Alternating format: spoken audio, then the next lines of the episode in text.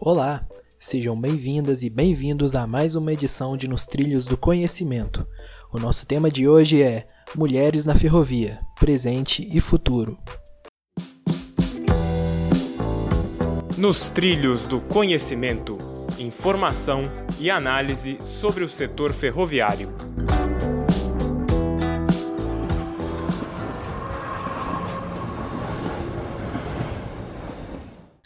A nossa primeira convidada de hoje é Ângela França. Ela é engenheira eletricista e atua no setor ferroviário há 45 anos. Seja bem-vinda, Ângela, e por favor, conte-nos um pouco como foi construída a sua trajetória de 45 anos no setor ferroviário. Eu iniciei a minha carreira fazendo estágio no metrô pelo projeto da Operação Mauá, em julho de 75, na divisão de energia eu estava me formando em engenheiro eletricista, então nada mais lógico do que trabalhar nesta área. Eu tive oportunidade de viajar à França para fazer estágio de três anos é, junto à CGA na área de informática e também mais duas viagens a treinamento na área de teletransmissão e de bilhetagem. É, quando o metrô é, foi entrar em operação em 79, a minha divisão passou para o departamento de manutenção. E aí eu passei então a chefiar a equipe de manutenção corretiva do comando centralizado. Em 84, fui convidada a trabalhar na operação, responsável por analisar o desempenho operacional e acompanhamento de índices operacionais elaborando os relatórios gerenciais, participando de pesquisas de demanda, fluxo dos usuários nas estações e coordenando as reuniões de pendência entre operação e manutenção. Em 91, o departamento de projetos foi absorvido pelo planejamento. E nessa época eu também era responsável pelos convênios técnicos com as outras operadoras, com o metrô de São Paulo, com a CPTM, com a Transurb, com o Metrorec com o metrô do Distrito Federal e com a Flumitrens. Em 2001, é, entra o processo de cisão da Companhia do Metropolitana do Rio de Janeiro e é criada a Companhia de Transportes sobre Trilhos do Estado do Rio de Janeiro, a Rio Trilhos, com a missão de planejar, projetar, elaborar os projetos técnicos, expandir o sistema e fiscalizar a construção dos novos trechos. Em 2003, eu passei a assessorar a vice-presidência e nesse período nós recriamos a diretoria de planejamento, que veio a substituir a vice-presidência, e dessa forma eu passei a ser assessora do diretor de planejamento, com a responsabilidade de controlar os contratos da área de sistema e de matéria rodante e o pessoal de toda a diretoria. Em 2007, a companhia fez o primeiro PDV e eu resolvi aderir, me desligando depois de 32 anos de serviço oficialmente dedicados à empresa. Mas não encerrou aí a minha jornada com a companhia, não. Em 2014, eu fui convidada a retornar para poder reestruturar o centro de documentação que estava totalmente destruído. E eu não poderia dizer que não, já que era um filho que eu tinha criado, né? Então voltei para reestruturar e fiquei mais dois anos na companhia. Depois que eu me afastei da área técnica, eu comecei a buscar um outro horizonte para que eu pudesse continuar atuando. E aí, usando exatamente tudo que eu tinha aprendido no metrô, eu montei diversos treinamentos, como gestão documental, excelência no atendimento, o programa 5S, baseado na gestão da qualidade, tudo coisas que eu tinha implantado dentro do metrô e ofereci para as universidades. E também fui convidada pelo CEPERJ do Rio de Janeiro, que é o Centro Profissionalizante de Profissionais do Estado do Rio, para dar esse treinamento de gestão documental. E era uma outra porta que estava se abrindo, e aí lá fui eu atuar nesta área acadêmica. E aí me identifiquei numa nova façanha, que era o fato de dar aula, onde eu achei aquilo muito interessante, fui cada vez mais me dedicando e realmente hoje é uma outra profissão que eu tenho com muito gosto embora não tenha nunca deixado a da engenharia, porque a engenharia, eu desde pequena sempre quis ser engenheira, me realizei como engenheira e até hoje eu tenho orgulho de ser engenheira. Então, hoje eu atuo nas duas profissões, como professora da Universidade de Petrópolis, a Unifase, como professora do CEPERJ e como consultora na área de engenharia. Então, nunca abandonei a engenharia porque realmente para mim ela é fundamental. Podemos dizer que a sua carreira no setor ferroviário tem um viés mais prático, digamos assim, com vários cargos e funções exercidos em empresas e também um viés mais acadêmico, com livros publicados, por exemplo. Qual é a satisfação em atuar nesses dois âmbitos e quais são as diferenças entre eles? A diferença entre elas é que numa você está atuando diretamente né, no seu no projeto, na sua idealização, é algo assim muito é, participativo. E como professora, você tem um contato com as pessoas, você passa o seu conhecimento, você também aprende muito com os alunos. É uma troca muito interessante que faz crescer ambos os lados. Ângela, como surgiu a ideia de escrever livros? Conte-nos um pouco sobre essas publicações, por favor. Quando eu estava coordenando o Centro de Documentação Tecnológica, eu observava o grande interesse dos universitários em fazer o seu TCC voltado ao assunto metrô. E era um pouco fraca essa documentação. Eu aí resolvi então colocar o meu conhecimento em um livro. E foi quando veio a ideia de lançar o livro Metrô, Os Trilhos que Mudaram o Rio, contando todo o desenvolvimento do projeto, a parte operacional. Eu acho que era um legado que eu tinha que deixar. E logo em seguida o metrô estaria completando os 40 anos. E eu gostei também da outra profissão que me aparece como sendo escritora. Lancei o livro Metrô 40 anos de história da gestão pública e iniciativa privada, contando os nossos 20 anos de empresa pública e depois os 20 anos como empresa privada. E aqui nesse livro tem curiosidades interessantíssimas que vale a pena ser, ser lido. Também aproveitei a oportunidade para fazer mais um livro que é o nosso glossário metro ferroviário, que ainda não teve a oportunidade de ser lançado por causa da pandemia. Então, nós estamos aguardando uma próxima oportunidade para poder lançá-lo, mas já está prontinho na editora. Sabemos também que você faz parte da Academia Ferroviária de Letras. Como você avalia neste momento a produção literária brasileira no setor ferroviário? Por ter lançado esses livros, eu fui convidada a fazer parte da Academia Ferroviária de Letras, o que muito me orgulha, né?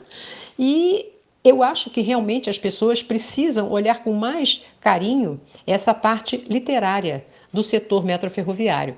Nós estamos um pouquinho carente nessa, nessa matéria.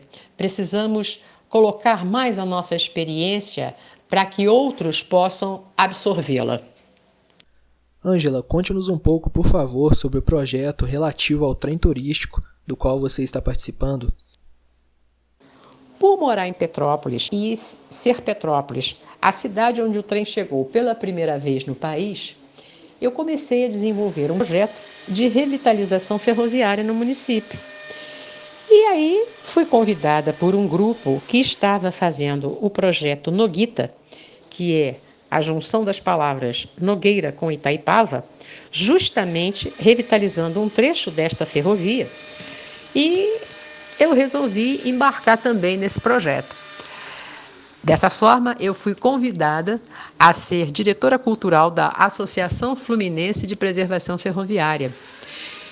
E daí outros projetos começaram a surgir. Fui convidada pelo secretário de Cultura de Paraíba do Sul, a me engajar no projeto do trem turístico da Estrada Real. Estamos também ajudando a Miguel Pereira a fazer a implantação do trem azul.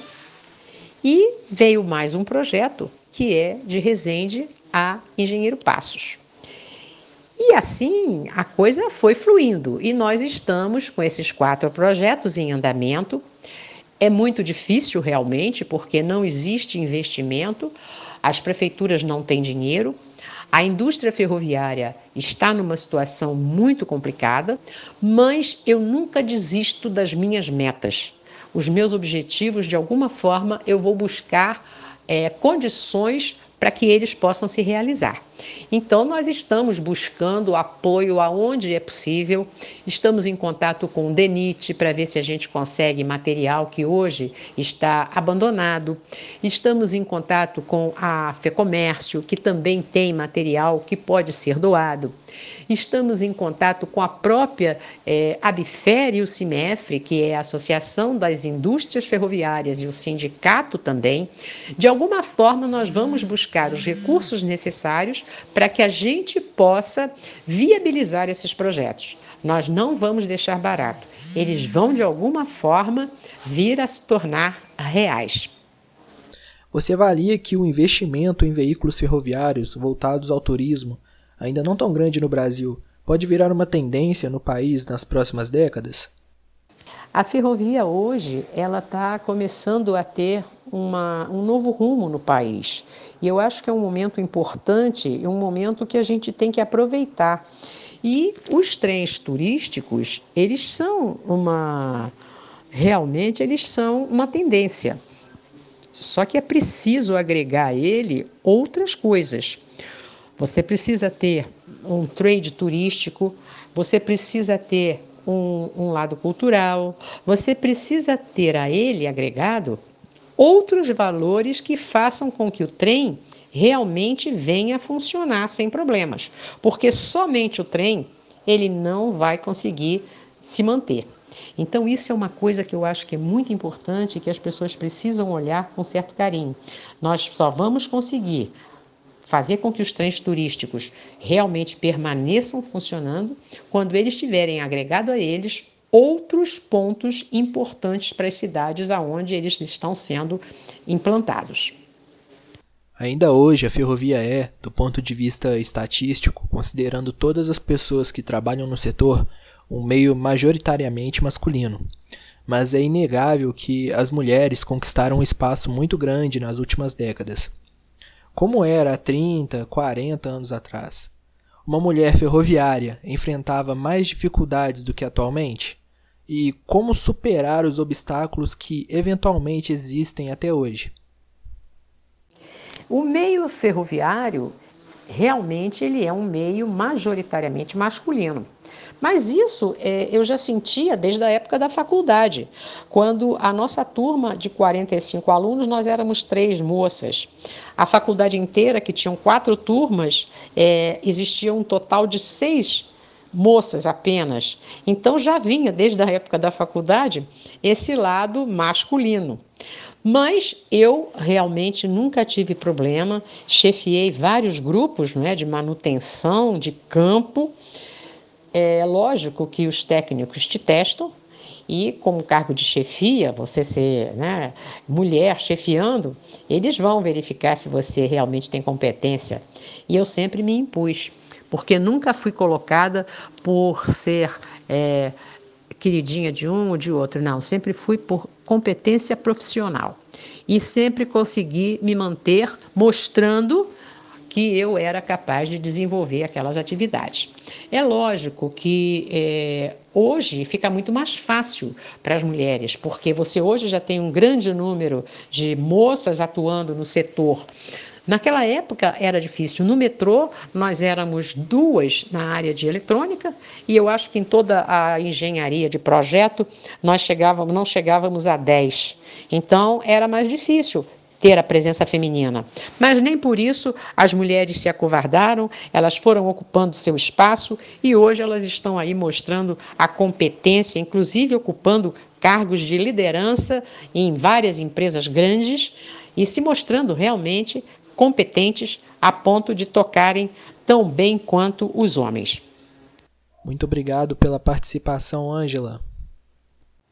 Eu espero ter passado um pouquinho da minha experiência e do meu conhecimento.